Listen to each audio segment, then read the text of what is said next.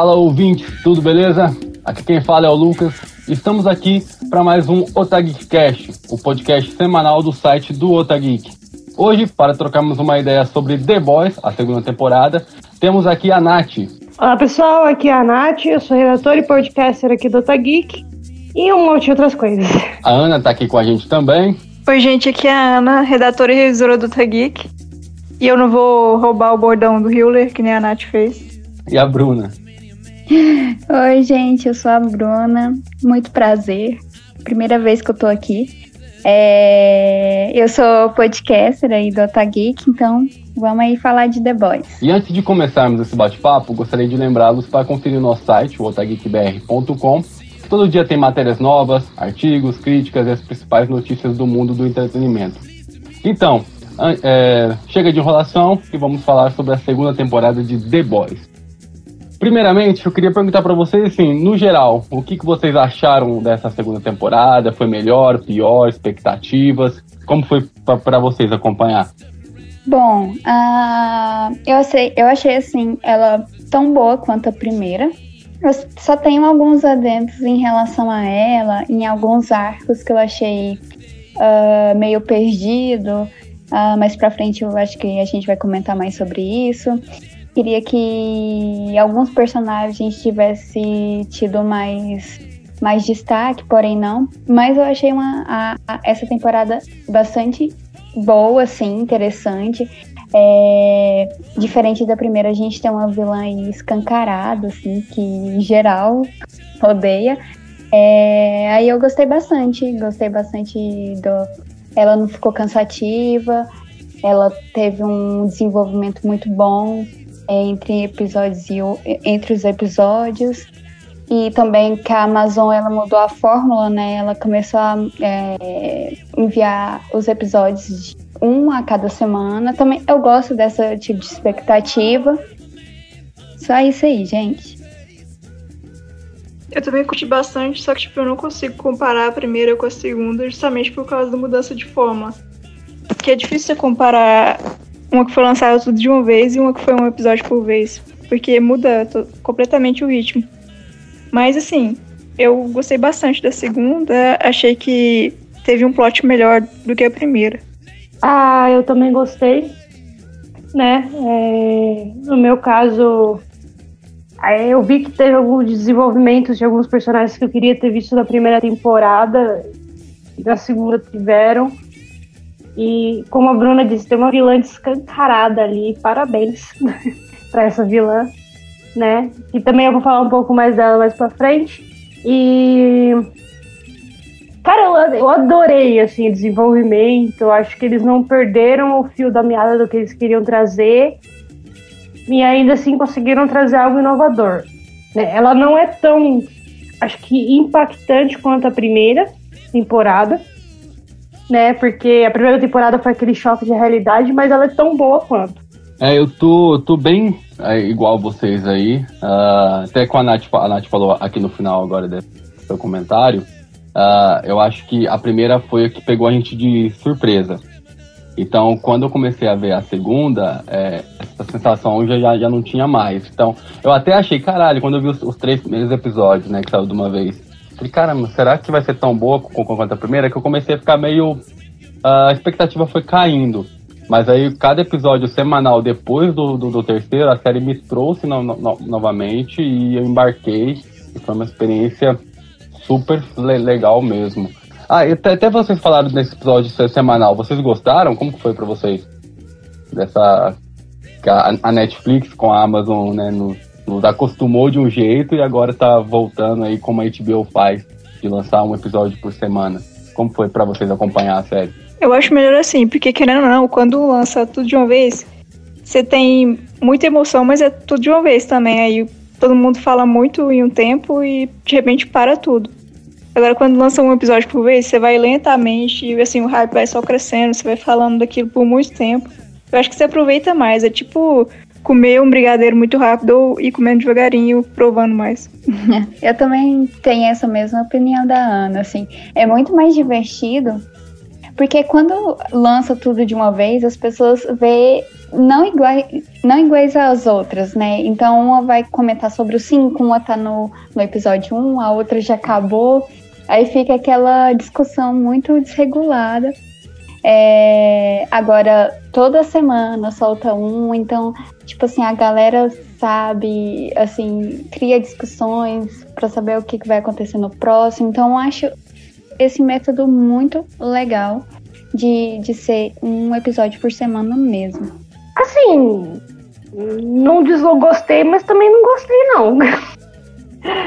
É que assim, acho que eu passei tanta raiva assistindo Game of Thrones, gente, que é, na hora que você fala assim, é episódio semanal, eu fico ansiosa, eu quero saber logo o que vai acontecer. Então, assim, de vez em quando, para mim, a, maratona é. Maratonar uma série que já saiu tudo uma vez é até melhor.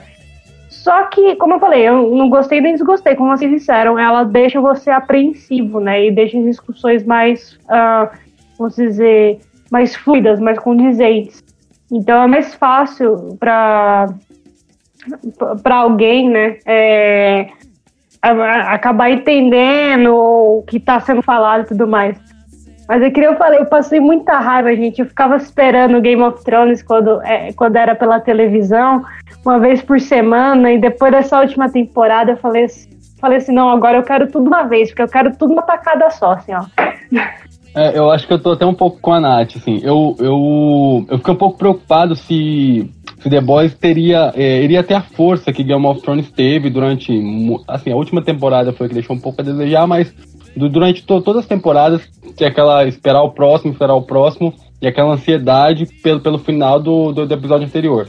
Eu fiquei um pouco preocupado se The Boys iria conseguir se segurar isso, fazer as pessoas comentarem sobre a série do, do, durante a semana. E felizmente ele conseguiu.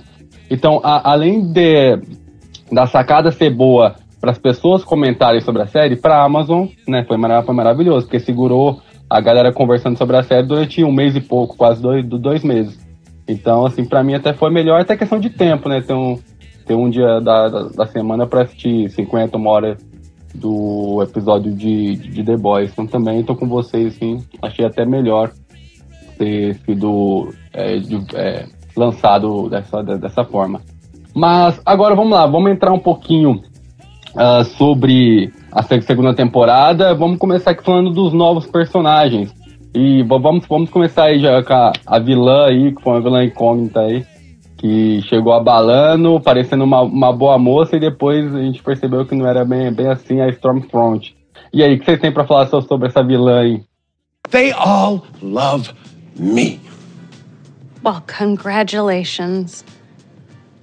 I mean, this constant need to be loved by everyone is kind of pathetic, but um, yay! Ah, eu tenho uma curiosidade, na verdade, para falar sobre essa vilã, por incrível que pareça. Eu tinha já ouvido quando saiu um trailer, eu vi uma análise de trailer e depois eu fui procurar sobre. Essa vilã, na verdade, nos quadrinhos, ela é um homem é, da mesma, do mesmo segmento, assim, de que ela era um soldado da é, nazista, né, da hitlerista, e é, ele era um é, era esse soldado que foi fazer feito os testes e ele durou por aí por um tempo.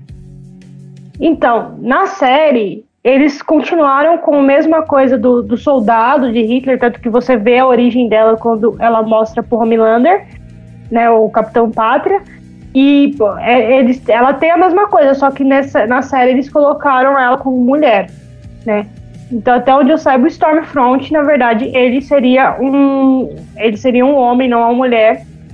Mas não mudou nada, sabe? O segmento é o mesmo, a essência do personagem é o mesmo, é um personagem escroto e. Nossa! Aquela coisa assim, tava na cara que não ia dar certo. Tava na cara que ela ia ser vilã. O, a questão do Stormfront no quadrinho é, não é exatamente igual também a, a Stormfront da série. Eles, eles, mudaram algumas coisas. Inclusive, o próprio criador fala sobre isso. Que na série, o Stormfront ele é um nazista, assim, bem literal mesmo. Bem. Hitler, ele deixa isso bem claro. Já na, na série, a Stormfront é aquele nazismo de hoje em dia, que seria mascarado, sabe? Que se baseia em popularidade, de redes sociais. E, assim, coloca as ideias que acabam, acabam se tornando populares, mas que elas são nazis mascarados, digamos assim. É, é bom a Ana falar isso, que realmente, eu acho que até por ser uma personagem feminina, ela já entrou na série com aquele ar de boa moça e tudo, fazendo, dizendo umas frases de efeito para cair na carisma do público, né? É, ela veio com essa, com essa máscara aí, ela é bem e, e, e bem para pegar a questão das redes sociais. Achei que é uma sacada muito boa da série em relação ao que acontece hoje em dia, né? Tem muitos casos que, que essa relação aí de trazer esse tipo de visão, igual a uma visão neonazista, né? Trazendo aos poucos, assim, em relação às redes sociais e tal. É, aí eu gostei bastante da sacada deles em relação a isso e em relação que aos poucos ela foi se mostrando quem ela realmente é em pequenas ações que ela já, já mostrava o que que ela era. Ô Ana, é, você falou aí, eu queria saber, é, você chegou a ler os quadrinhos? Eu li uma parte dos quadrinhos, mas assim, eu vi muita discussão sobre os quadrinhos, então eu sei quase tudo que acontece lá, desde o começo até o último quadrinho. É porque algumas coisas que eu vi também, a, a, o Stormfront lá nos quadrinhos, parece que ele, a aparição dele é bem rápida, né? Que ele acaba, ele morre rápido, não sei se você tem essa informação. Eu, eu li algo sobre, sobre, sobre, isso, que eu acabei não, não lendo os quadrinhos ainda. É, nos quadrinhos ele, ele que morre espancado pelos rapazes. Isso que eu achei legal, porque a série, né, tipo assim, é, muda totalmente isso, né? Porque ela acaba sendo mesmo uma das personagens principais dessa, segunda temporada. O que eu, eu gostei bastante é que a apresentação dela se assemelha um pouco à apresentação da primeira temporada do Homeland. Porque ela parece como né, uma boa moça, um, um herói que vai vir contra tudo que a Vogue tá fazendo. Então, isso que eu achei muito, muito legal, porque a, a, a primeira aparição dela, nos, nos primeiros minutos, não lembro se chega a ser a, a, o primeiro episódio inteiro, você fala, caramba, essa, essa garota que eu, que eu quero que eu quero seguir, ela que vai se juntar com, com a Starlight, que vai contra to, todos eles. No final tem toda essa reviravolta. E ela ser mulher, eu acho super interessante, porque ela, ela ocupa um pouco o lugar que era da. Da. O nome dela? Esqueci agora. A Madeline. A Madeline de de, é, de, de, de, ser a pessoa que vai meio que, vamos dizer, segurar, mas né, solta na, na hora que, que ela quer o Homelander. Então isso eu achei super legal também. Ah, eu vou falar a verdade, né? A relação dela e o Homelander é uma coisa assim bizarra, minimamente, né? Sabe você pegar duas pessoas realmente más e colocarem juntas, assim, eu achei que assim, funcionou e tal, mas eu achei muito bizarra. Até acho aquela ceninha que ela fala do pro filho do Homeland lá sobre o genocídio branco. eu acho que o acho que o ator do Homelander ele, ele, ele meio que deixou a atuação do lado e fez uma cara porque eu acho que o Homelander ia comprar esse lance de genocídio branco. Mas acho que a ideia era mesmo a ideia ser tão zoada que até o Homelander achou ela meio esquisita. Assim, claro que ele não tá nem não concorda. É, tem outra coisa também que me incomodou nela, porque parece que quando aquela primeira cena lá chocante dos dois dentro do trailer, ela deixa o Homelander fazer outras coisas com ela e ela não, não se abala tanto, tipo, ela não machuca. Mas aí depois parece que foi muito fácil ter batido nela quando os heróis teoricamente mais fracos se juntaram. Isso aí, Ana, eu até é um dos pontos que eu acredito que sim, que para mim foi o único ponto que a série me incomodou é, o, o, nível de poder de, de, de, cada um, que meio que a, a força de cada um, ela é relativa, ela, ela, como posso dizer, ela depende muito da situação que ele se encaixa na cena. Então, que nem quando o, o, a, os ouvintes aí que estão ouvindo vai ter spoiler, tá? Então, assim, já, já tô avisando pra, pra, ninguém falar que depois a gente contou algo, porque a série já, já saiu há um tempinho já. Uh, quando ele solta né, o, o, os raios laser dele no peito dela, não acontece nada. Né, com ela até fala mais forte, mais forte, e não acontece nada. E, e, no, e no final, né, ela acaba sendo morta, entre aspas, né, porque em tese pode ser que ela ainda, que ela ainda esteja viva pelo filho do Homelander. Então, será que o filho dele é mais forte que ele, ou é uma, é uma decisão que, o, que os produtores né, fizeram na, na, na série apenas para resolver a, aquela situação naquele exato momento. É uma das coisas que a série às vezes me tira um pouquinho, assim. Eu também pensei nessa fórmula do, do filho do Homelander ser mais poderoso que ele. E também, é, realmente, essa, essa questão de você falar que da menção dos poderes dele. Às vezes, uh, até a Starlight lá, algumas, alguns momentos da série, parece que ela acabava a bateria, né? Ela não tinha mais nada. É, ela ficava fraca rapidíssimo. E na primeira temporada, ela era, ela, tipo, foda, muito forte, muito forte mesmo. Ela, ela deixa. Ela deixou entrar em coma, né? No, no final da primeira, não foi? Foi, né? E nessa segunda temporada, assim, realmente é, precisa de muita energia, muita energia, porque a bateria dela tá ficando bem fraca. Até na questão da facada que, que a Beca dá nela, no olho dela, eu fiquei, caramba, tipo, foi tão fácil assim, sabe? Aí, algumas coisas que a série às vezes me deixava um pouco. E, e até questão, tipo, é, quantas vezes os, os, os sete estavam próximo do, do, dos The Boys, né? Dos rapazes, e eles não faziam nada. Então, tipo assim, em um tipo, rapidamente, um segundo, o Homeland destruía todos eles. E não faz. Né? Então, eu é, não, não, gosto de falar que é um erro, porque, porque a série em si ela é muito boa, né? Não, mas acaba deixando um pouco a desejar isso aí, porque fica, muito simples e, e, e, até me lembro um pouco algumas, algumas cenas que acontecem nas séries da CW, né? Dessas produções de roteiro pro mocinho continuar vivo. Mas, mas é, isso aí. Não, gente, e aquela cena que ela escapa, tipo, teoricamente deveria ser uma fortaleza para não deixar ninguém sair, e aí de repente só tem um alarme de incêndio, uma luzinha pisca e ela consegue sair. E o, o, o Bob do X-Men aí, o Homem de Gelo, caraca, foi muito legal a aparição dele. O Lamp, é, eu tava assistindo em inglês, é, é Lamp Liar, alguma coisa assim, mas eu não sei como é que ficou em português. É faixa de luz, não é? É faixa de luz em português. Eu gostei, eu gostei da participação dele, assim, foi bem rapidinha, mas foi bem impactante também, né? Porque a gente tem noção de quem é o faixa de luz na primeira temporada, quando estão removendo a estátua dele. E aí você, você, ele volta, né? Ele simplesmente volta e faz essa aparição, acho que dois episódios, se eu não estou enganada. É acho que é o seis e o sete. É, foi bem legal a participação dele. E no momento que a gente pensa que ele vai dar um help, né, pra galera aí, ele vai lá e mostra o quão ele é depressivo em relação a ele estar tá fora do set. Aham.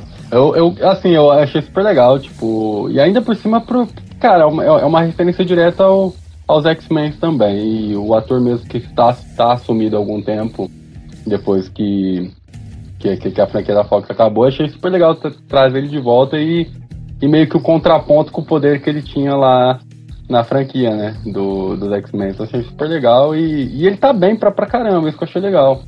Ele tá bem pra caramba. E até eu vi algo, acho acho que foi os produtores falando que se arrepende de, de ter matado ele, porque gostaram bastante, o público gostou. E quem sabe ele volta ainda, não sei, né? Vai que. Vai que alguém tem o um poderzinho de ressuscitar. É que o ator você nunca sabe se é ele ou se é o irmão gêmeo dele também que é ator. Ele tem um irmão gêmeo que também é ator. Então, tipo assim, acho que ele fez os X-Men e o irmão gêmeo dele que fez o Smallville, alguma coisa assim. Informação. Também na cena do pornô lá, que ele, que ele vai colocar os, os DVD pornô dele lá, tem uma referência muito legal. Tipo, tem o, o personagem que substituiu o Translúcido nos quadrinhos, que é uma referência ao Caçador de Marte. E aí tem ele, a versão pornô dele lá, o povo até ficou teorizando se ele ia aparecer também. Mas eu vou falar a verdade, aquela cena pornô lá foi muito engraçado. Eu falei assim, gente, porque assim, eu não parei pra pensar nisso, não. Falei, você tá vendo um filme de super-herói e tal, você não para pra pensar. E você pensa, pô, isso é tão. Hoje em dia acontece isso? Por que não na série? Não, e, e quando eles vão pra, pra cenas de sexo e tudo mais, Cara, eles vão hardcore mesmo. Cara, não tem freio, não. Caramba, aquela cena que, que a Stormfront está tra transando com o Homeland na, na rua, que ele esmaga a cabeça do cara. Meu Deus amado. O que é aquilo? Ele, ele, e a, a, a, cena final dele se masturbando lá em cima do prédio. E eles vão full, full, full metal mesmo, assim. Don't be a pussy, laser my fucking tits. Ô, gente, o é... que, que vocês acham? É... No caso, assim, vocês gostaram de qual arco, de qual personagem, assim? Eu gostei do arco da Maeve. Eu queria ter visto mais dela na primeira temporada e eu não vi. E quando aprofundaram o arco dela na segunda, eu falei assim: ótimo. Perfeito, adorei. Eu ainda acho que deu uma leve aprofundada. Ainda não tô satisfeita. Quero que trabalhe com ela, com ela mais. Porque realmente com o arco dela, da questão de do pessoal descobrir a, a bissexualidade dela, porque na mídia ficou a gay Maeve, né? Já direto. Nossa, também foi o meu preferido da Maeve. É, eu queria que aprofundasse mais em relação a ela. Espero que a terceira temporada faça isso e eu acho que vai fazer. Já que no, no no, no episódio final aí ela deu uma, teve uma importância maior em relação ao episódio. É, então acredito, espero que, que ela que tenha mais profundidade, assim. Eu acho que eles deixam ela muito de lado por muito tempo, porque assim, é, nos quadrinhos ela serve meio que de mentora pra, pra, pra namorada do Rio e lá. A... Esqueci o nome dela agora, fugiu. Starlight? É, isso aí. É Starlight. De Starlight. Ela é uma mentora pra ela e tipo. Você lembra do nome do rio e não lembra o nome dela? Ana? Bunny Ana. Mas é que Rio é, tem um meme com o nome dele. Tem um meme com o nome dele, não tem um meme com o nome dela. Maeve, ela é a mentora da Starlight nos quadrinhos. E ela fica ignorando ela na série por muito tempo e é meio away, assim, ela aparece do nada em alguns momentos e nos outros ela não faz absolutamente nada, ela meio que fica incomodada, mas fica de porta lá, o povo até zoou isso. E eu ainda fiquei morrendo de medo de matarem ela desse jeito. Na, na verdade, e tipo assim, a, a, a Maeve teve uma hora que. Assim, a gente deu essa aprofundada tal no arco, né? Para mim, ela sempre pareceu ser o mais humano do todos ali, né? E eu, eu fiquei assim de cara, porque assim, se você for pensar Black Noir, que é o ninja, né? E ela é mais ninja que o Black Noir, porque ela não faz nem barulho quando ela chega. E eu falei assim, que ela surpreende o ninja, cara. E a rapidez dela, né? Tipo, no último episódio lá, ela tava lá batendo na, na tempesta uma hora e de repente ela já tava lá junto com o Homelander lá, resolvendo a parada. Eu falei, nossa, foi rápida. Ela, ela foi um deus, um deus ex-máquina duas, duas vezes seguida em menos de 10 minutos. Sim, sim. Mas, mas eu gostei bastante, cara. Eu, eu assim, é, a, primeira, a primeira temporada, ela deixa os heróis é, mesmo como deuses, e, e, literalmente não aprofunda muito em quase nenhum. Na, na, primeira até dá uma aprofundada melhor no A-Train, né? Até que nessa ele fica bem, bem de escanteio. Não aparece tanto. Por mais que ele tá lá naquele culto com o, com o profundo, mas assim, é bem pouco explorado, então dá essa aprofundada melhor em personagens que não foram tão aprofundados na primeira temporada. Mas, cara, um, é, um blackout que deram no, no Billy, no, no, no Billy Bruto, é, é Billy Bruto, né? É Billy mesmo, né? Sim. É. Cara, eu gostei bastante. É eu gostei bastante. A, a, a, cena dele com o pai dele, caramba, mano. Tipo, ali, ali tipo assim, deu. Deu, deu texto pro cara atuar bem, tipo, emocionar e mostrar que além desse brucutu, cara, ele é, ele é puta humano, saca? Tipo, gostei bastante. E até a relação dele com o menino depois, que a gente acha Cara, no, no, por um momento eu achei que ia dar uma porrada nesse menino, cara, e ele não ter dado. E achei isso super interessante, cara. Interessante. Tô ansioso pra, pra perceber o que, que vai ser dele da próxima temporada também. Gente, meu nível de nerdice. Meu nível de nerdice na cena do pai, dele com o pai, foi alto. Mais alto, assim, ó. Batendo lá em cima. Porque, se vocês não sabem, o ator que faz o pai dele é John. Alguma coisa no dele, eu não lembro. É um autor australiano. Ele já fez séries como Fringe, ele já fez O Senhor dos Anéis, o mesmo Senhor dos Anéis que o Billy Butcher fez também. Ele era o Denedor e o Billy era o Elmer. Então, na hora que eu vi os dois em cena junto, eu falei assim: ah, não. O meu nível de nerdice foi lá em cima. Eu falei assim: gente do céu. Eu vivi pra ver isso. E é legal como eles tra trazem também a questão do relacionamento do Rio com o, com o Billy, né? Porque aí eles trazem o porquê do Billy ter, assim, essa afeição pro Rio, né? Em relação aí, eu gostei muito do, é, de trabalhar a relação dos dois e um, tem um personagem que eu realmente eu não sei o que, que ele tá fazendo lá. É, que é o Profundo. Porque a série gastou assim bastante tempo em relação a ele, da questão de trazer ele de volta, de tipo, limpar a imagem dele. A série trabalhou isso, só que no fim não deu em nada. Ele continuou na, em estaca zero. Então acho assim que tipo assim, se for para trabalhar com ele, que, que traga algum resultado. Se não for, eu super colocaria o tempo que usam com ele com outros personagens, tipo o Black Noir ou a Maeve. Mas é que, tipo, ele foi o alívio cômico. Acho que eles mantiveram assim justamente para continuar mantendo o alívio cômico da série. Não teve graça. é, ele, ele tá lá me, meio que pra ser o, o que o Aquaman sempre foi pra si, né?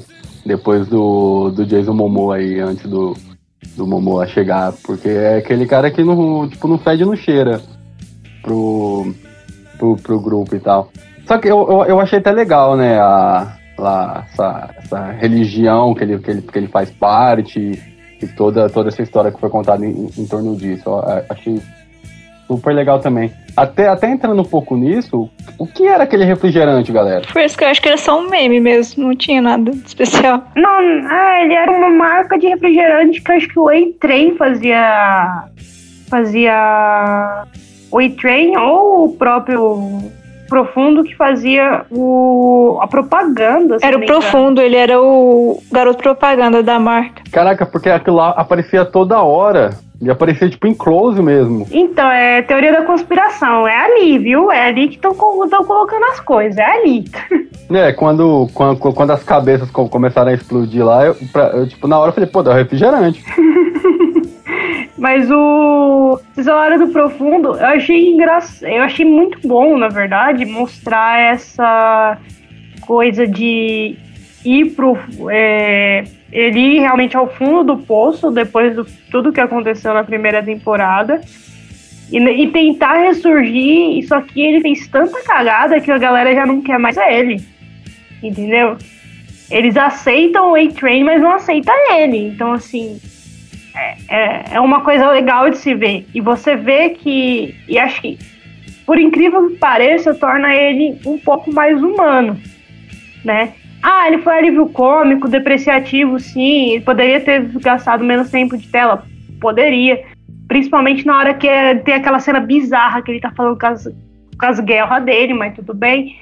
Então, assim, eu, eu acho que sim, poderia, mas ele deu uma profundidade ao personagem pra, pra, pra terminar. Tudo bem que ele voltou pra estaca zero, mas é porque já fez tanta merda que ninguém mais quer ele. É simples. É como muitas pessoas na vida.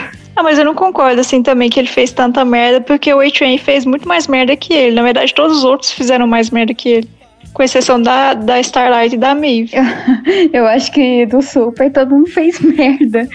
Mas em relação. É porque eu não vejo aonde eles querem chegar com o profundo realmente. Eu acho que, assim, se for alívio cômico, ok, assim. Mas eu, eu achei muito gasto de, de tela. Teve um episódio que quase foi, assim, ele quase foi uma metade, assim.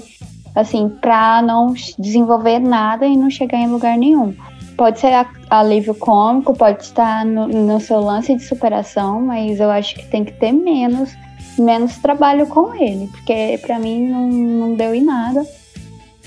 E eu preferia muito mais conhecer dos outros personagens, igual eu falei, o Black Noir, que a gente não sabe quase nada dele. E também trabalhar em relação a Maeve, já que ela tinha um arco muito bom nessa temporada em relação à questão da sua sexualidade, de divulgar isso pra mídia, dela sofrer essa questão que o Homeland faz com ela, essa pressão psicológica em cima dela. Eu acho que poderia ser é muito mais interessante.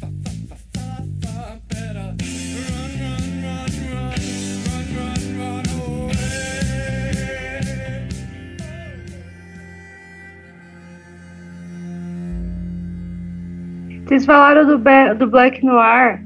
É, e aquela cena, a primeira cena do primeiro episódio dele matando os super vilões, né, os super terroristas. O que, que vocês acharam? Que ele mata o tio lá que explode. Eu, eu queria ver um pouco mais dele também. E nos quadrinhos ele é uma. Ele é, ele é uma cópia do Homelander, né? Ele, ele meio que é o, o, o cara que, se precisar derrotar o Homelander, ele vai estar tá pronto para isso. E na série, ele, tipo assim, aparenta ser mesmo mais um, um Batman da vida aí do que, do, do que algo mais.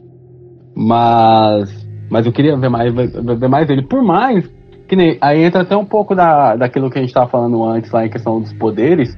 Quando o, o Bruto e o Leitinho e o Rui tá, tá, tá na casa daquela senhora. É, ela é tia, não é? Do, do Billy? Eu não, não, não lembro agora. Que, que, o, que, o, que o Billy vê ele lá em cima do telhado. Eu falei, caramba, como assim, mano? Sabe, é essas decisões que às vezes a, a série dá que, que, que, que, deixa um pouco a desejar pra mim. Porque, cara, ele é o estrategista. Aí o cara tá lá na, na rua, olha lá no retrovisor do carro e vê o cara lá em cima do, do, do telhado esperando pra, pra, pra matar ele. Esse tipo de coisa que às vezes me, me pega assim, que me tira um pouco da, da série. Mas todas as cenas dele de ação, assim, eu acho super foda. É, foda mesmo. É... Realmente é o cara que, quando eu vejo que ele tá em cena, assim, em relação à questão de luta, briga, eu sei que ele vai fazer alguma coisa com a pessoa.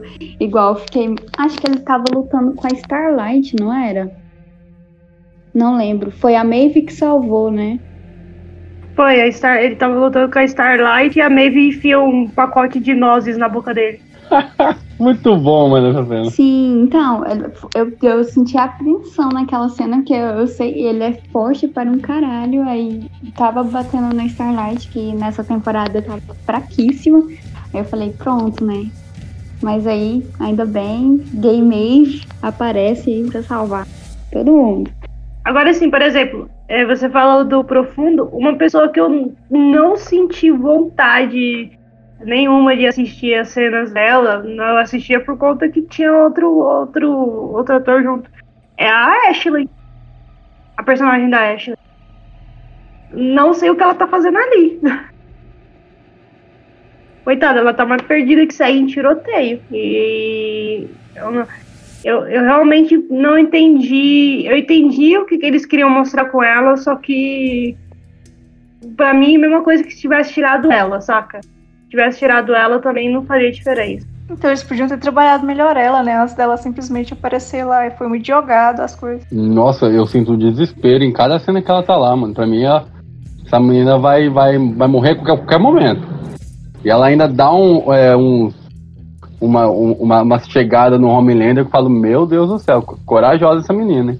Ainda teve uma cena que eles deram até uma ênfase no, no couro cabeludo dela, que uma parte ela já tá careca, tanta ansiedade que ela tá sofrendo.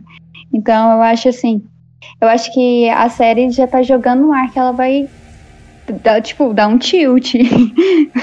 vai chegar um momento assim que vai explodir. Até falando nela, caramba, e aquela cena que quando ela recruta o, o, o demolidor, né, entre aspas, aí, do, do, dos The Boys lá, aquele cara que é cego. E o Homelander chega lá todo, todo pra abraçar o cara, o novo do, do set, pá, na, na, na orelha do cara. E caramba, mano, que. Cara, eu, que cena bem construída. Puta merda, mano. No, meu ouvido doeu na hora que bateu na, na orelha do moleque. What happens if, um, I don't know, I do this? And now you're just another useless fucking blind guy. This must be some kind of a joke.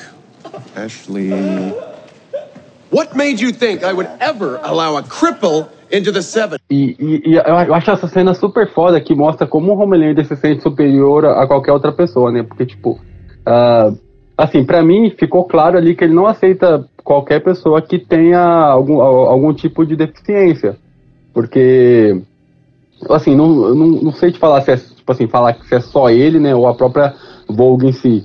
Mas, tipo assim, quando o A-Train começou a, a, a ter lá os problemas cardíacos, ele que não conseguia co- correr mais. Também já foi, já, já começou a. Já foi tirado de escanteio, né? Depois ele volta. O próprio cara que é cego também. Isso mostra to- toda essa superioridade que o, que o Homelander tem em relação ao resto da, da humanidade. Até puxando aqui aquela cena que, que, que, que aparentemente ele tinha matado todo mundo lá naquele, naquele evento lá que ele tá dando aquela, entre aspas, palestra lá. Ele joga o raio, o laser em todo mundo e depois era só a imaginação dele. Meu Deus do céu. E ele se acha superior até aos outros heróis, né? Entre aspas. Porque ele se acha um deus. Uhum. Porque o Homelander é um famoso megalomaníaco, né? Narcisista. Assim, a gente pode fazer um, um podcast só do perfil do Homelander.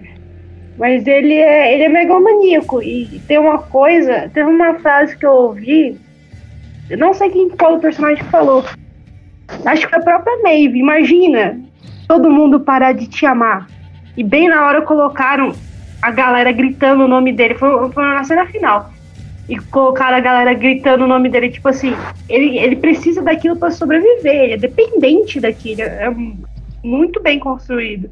Então, pra ele, quem é abaixo dele, né, nada. Nossa, o Kauber também, naquela cena que ele, ele vai pegar pra bater no Ryan, atuação que ele faz, que você até duvida que, que ele seja de mentira mesmo. E falando até nisso, cara, que achado que foi o Anthony Starr, né? Cara, que ator espetacular. É, Os, as, os trejeitos que ele traz no rosto pra cada cena que ele tá fazendo, sabe? Tipo, mano, que ator foda, mano. Tomara que ele decola ainda mais depois de The Boys. Assim, em tese até o elenco todo, assim, o, o Carl Rumba acaba sendo um pouco mais conhecido, tá lá em Thor, também participou de Senhor dos Anéis, Star Trek e tal. Mas o restante do elenco todo era uma galera bem desconhecida, assim, que, que no começo da, da, da temporada 1, todo mundo meio que falou assim, ah, pegarem um, alguma galera pra fazer essa série, e todo mundo entrega atuações espetaculares, e principalmente ele, né, cara? Que ator foda. Acho que em questão de atuação, isso acho que eu já comentei, foi até com o Lucas ou foi com o Hiller. A, a Amazon, ela tem um negócio de escolher casting muito bem escolhido.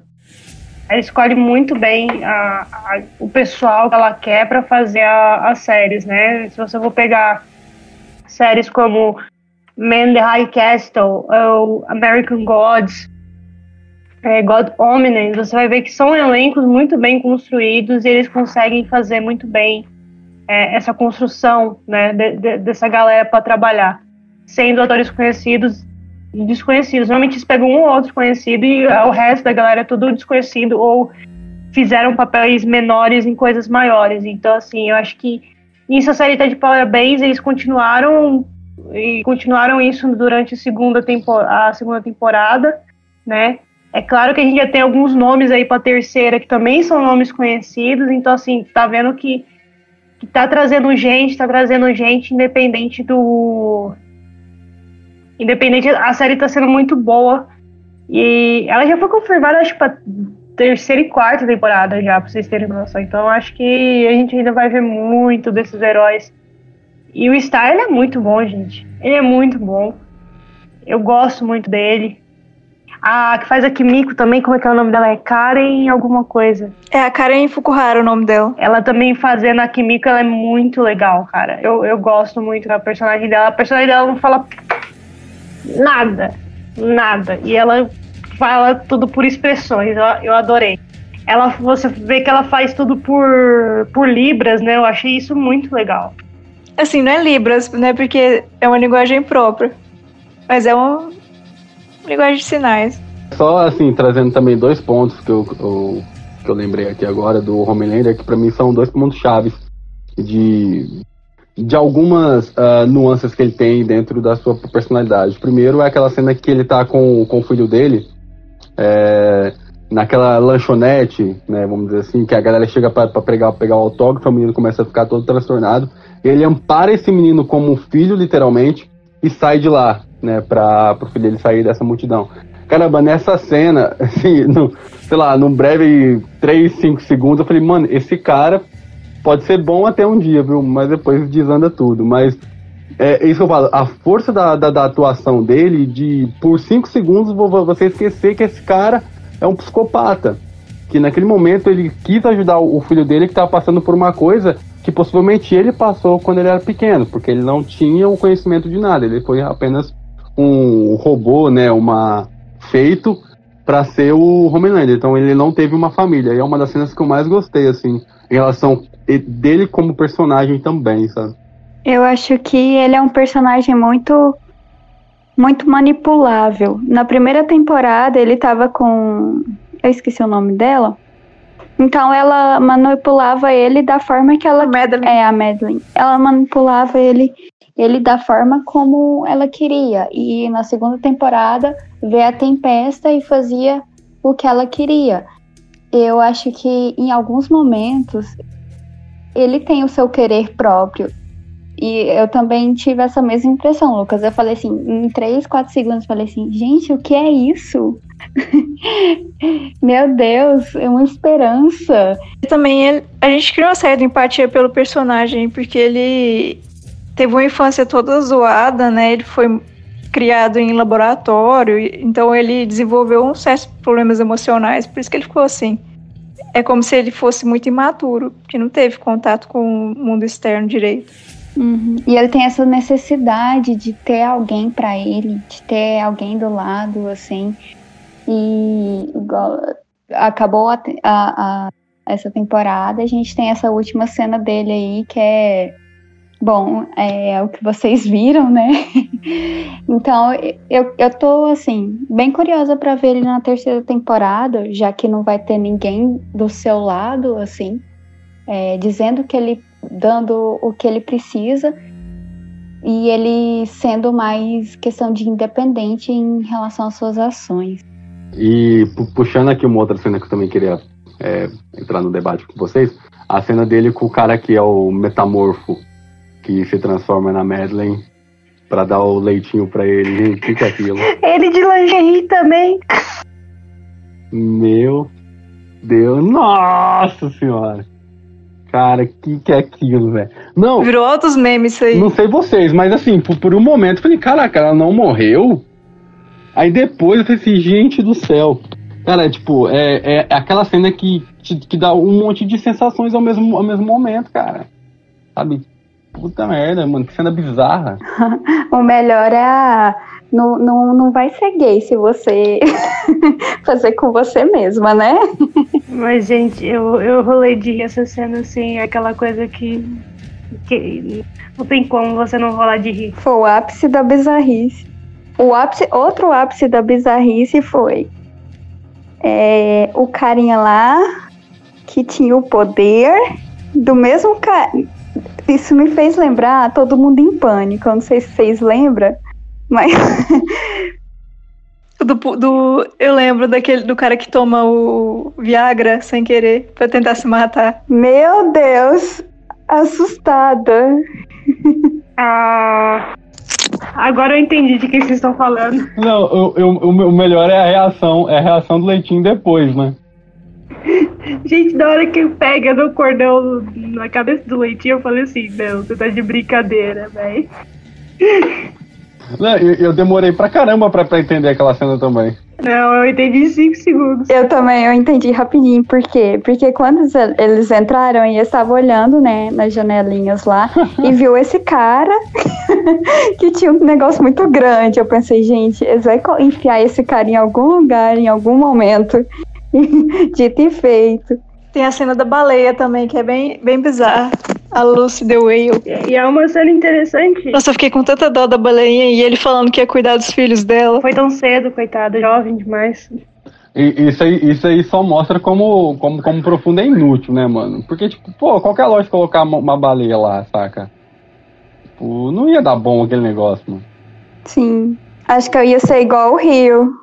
Nessa cena, eu ia ficar lá dentro dela e ia ficar sentada, porque já ia chegar meu nível de surto. You alright? Come on, son. We've got to leg it. Deep's here, and the seven won't be far behind. Um, you know what? Yeah, you guys go ahead. You guys go ahead. I'm good. Hey, what? I'm just gonna sit here and wait if you don't mind. What the fuck are you waiting for? My second win. Yes. Come on. Come on, get your fucking hands off of me!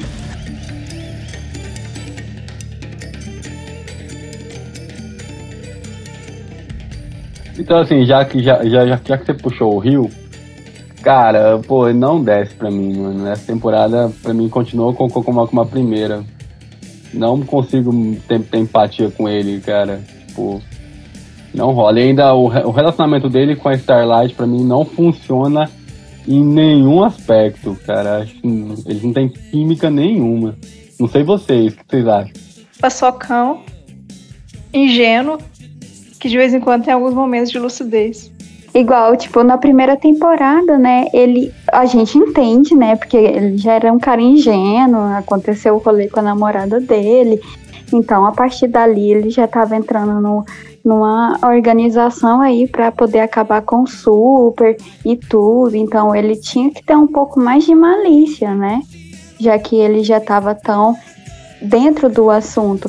Na segunda temporada, parece que começou a primeira em relação a ele, porque ele continua um cara ingênuo, continua a mesma coisa, parece que ele, a única função dele é ser elo de ligação aí entre o, o, os The Boys, entre, é, entre tipo, o Billy mostrar afeição a ele, o romance dele com Starlight, que é péssimo também, odeio.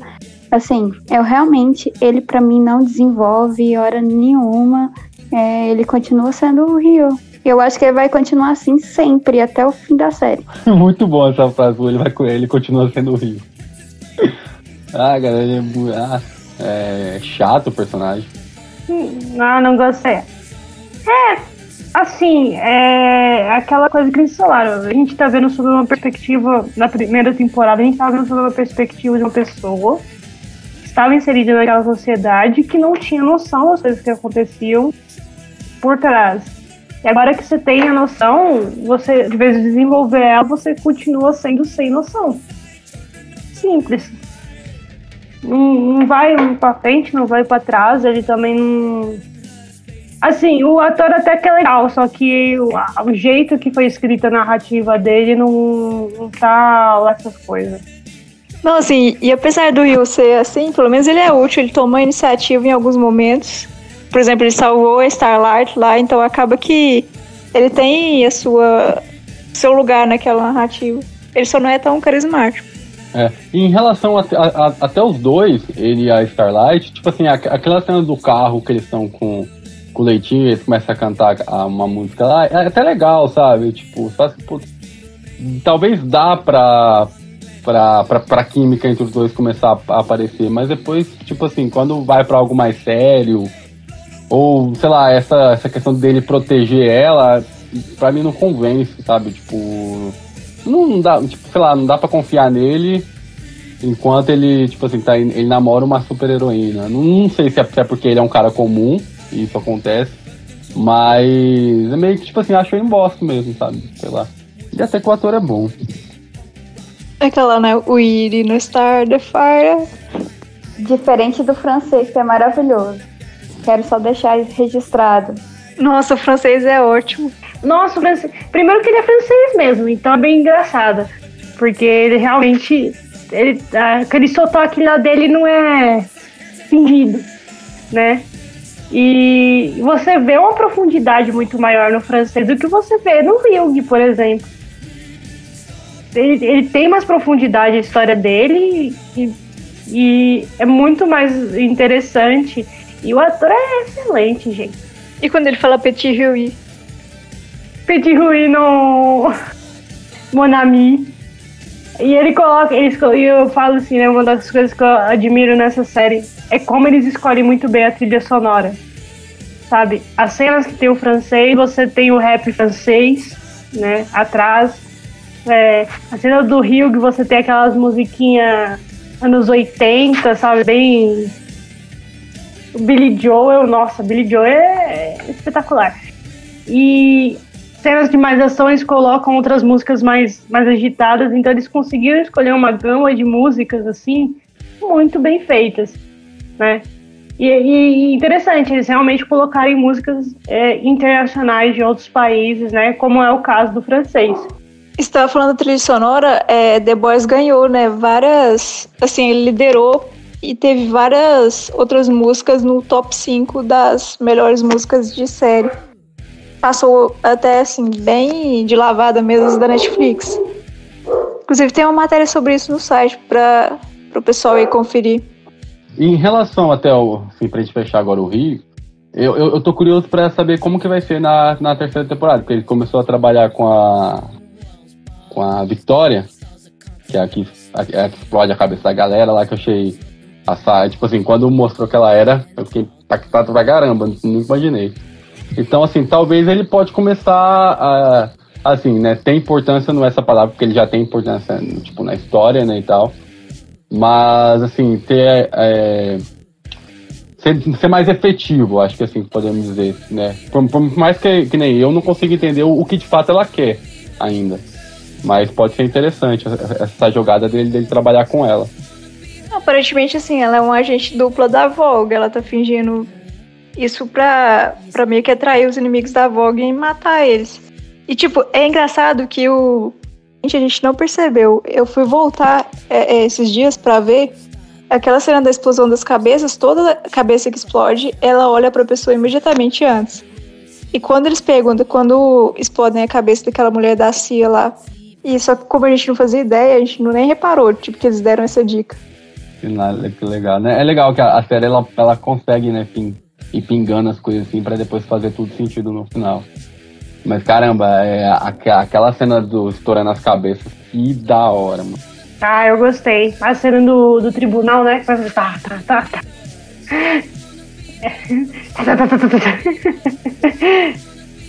ah, eu gostei, eu gostei.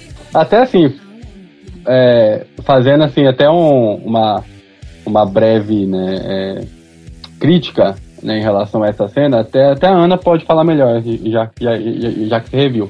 Porque o, o que dá a entender é que o olho dela fica branco quando as cabeças explodem. E isso não acontece no tribunal. Então é tipo assim, entra de novo naquela questão da série, uh, resolver algumas coisas, né? Tipo assim, é, não faz é, direito, vamos dizer assim, não sei se a palavra é essa, mas tipo assim, só para servir como narrativa, para não mostrar pra gente que era ela. Mas, mas em tese, a, a, a cena em si foi, foi muito foda mesmo. é até curioso é, até a gente pensar qual é a pretensão dela, né? Porque a cena do tribunal, se não me engano, era pra, tipo, é, julgar a questão da, da Vogue, a questão do, do que eles estavam fazendo em relação à questão do super. Uh, Aí a, a, ela vem com a, com a narrativa de querer acabar com eles ou algo do tipo. Só que no tribunal ela acaba com todo mundo. Ela acaba com a testemunha lá, principal. Assim, é até interessante saber qual que é a pretensão que ela tem em relação a tudo, né? É isso que eu fiquei bastante em dúvida. Mas acho que assim, ela claramente é um agente da Vogue, né? Porque ela, ela fez a favor deles, né? Eu acho que ela só matou um pessoal da Vogue para disfarçar. Eu acho que não. Eu acho que eu não. Assim, não sei. Mas acho que não. É, Mistérios da Meia-Noite. Thank you, Alvin. Homelander's a friend. Why would I betray him? Because you're a ruthless bastard.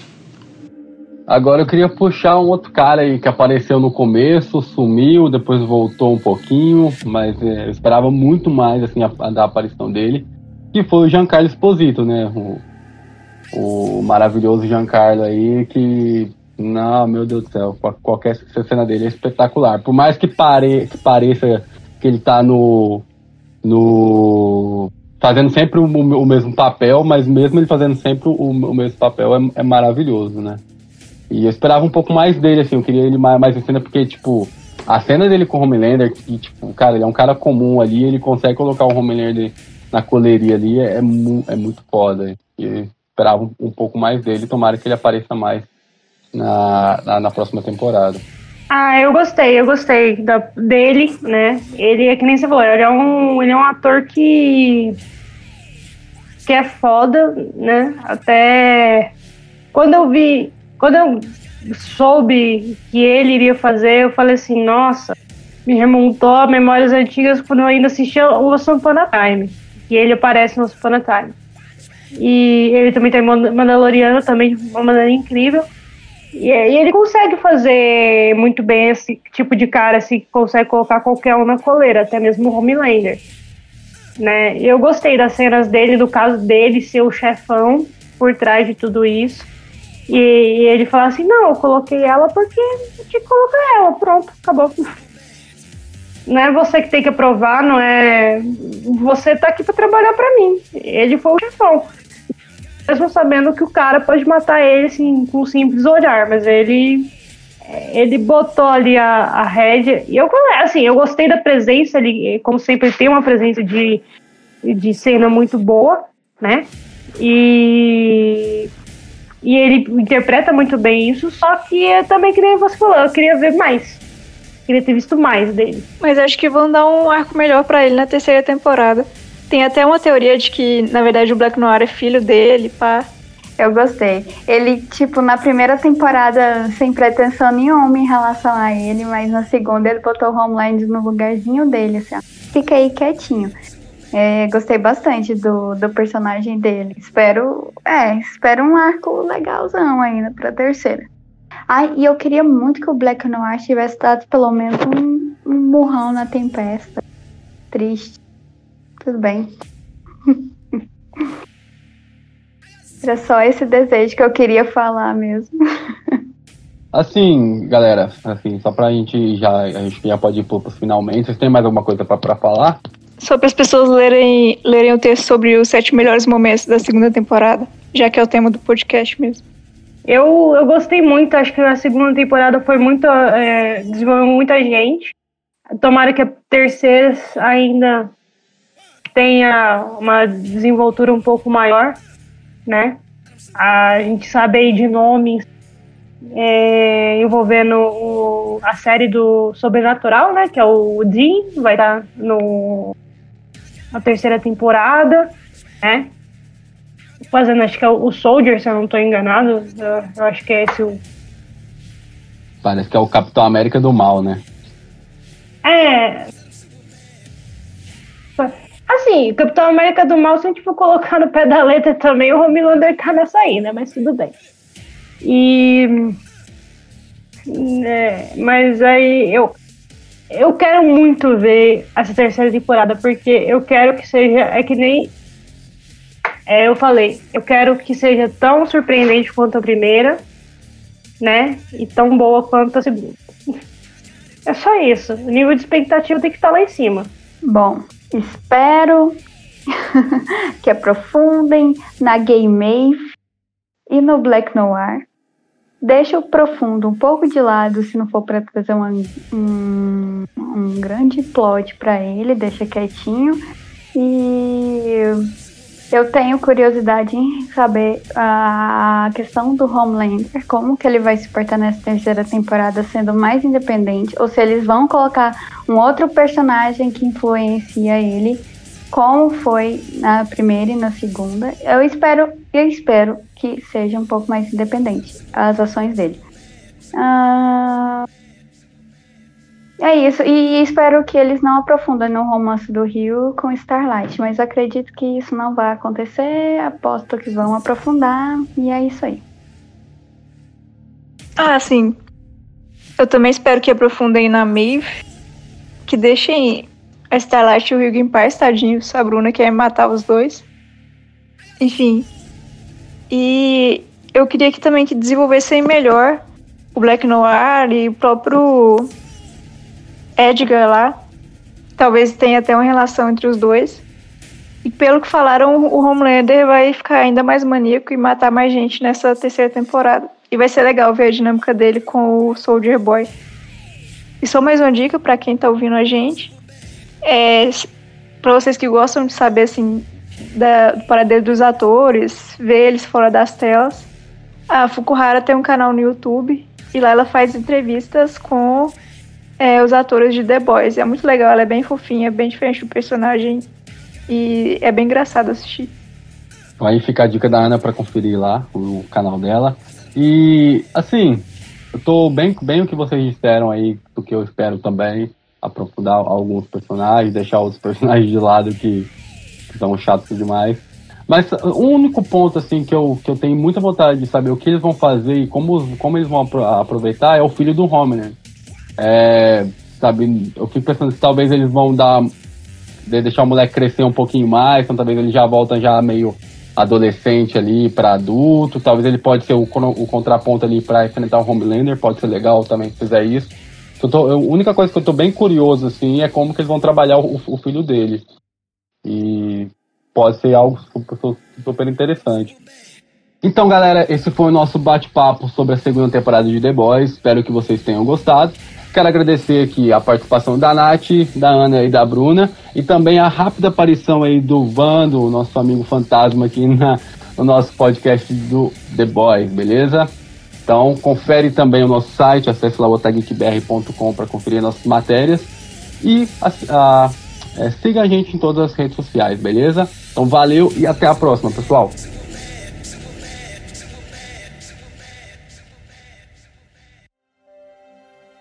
Você acabou de ouvir o Otageekcast, o seu podcast de jornalismo cultural, sendo uma apresentação de Lucas, Nath, Ana e Bruna, sendo também uma produção do site otageekbr.com.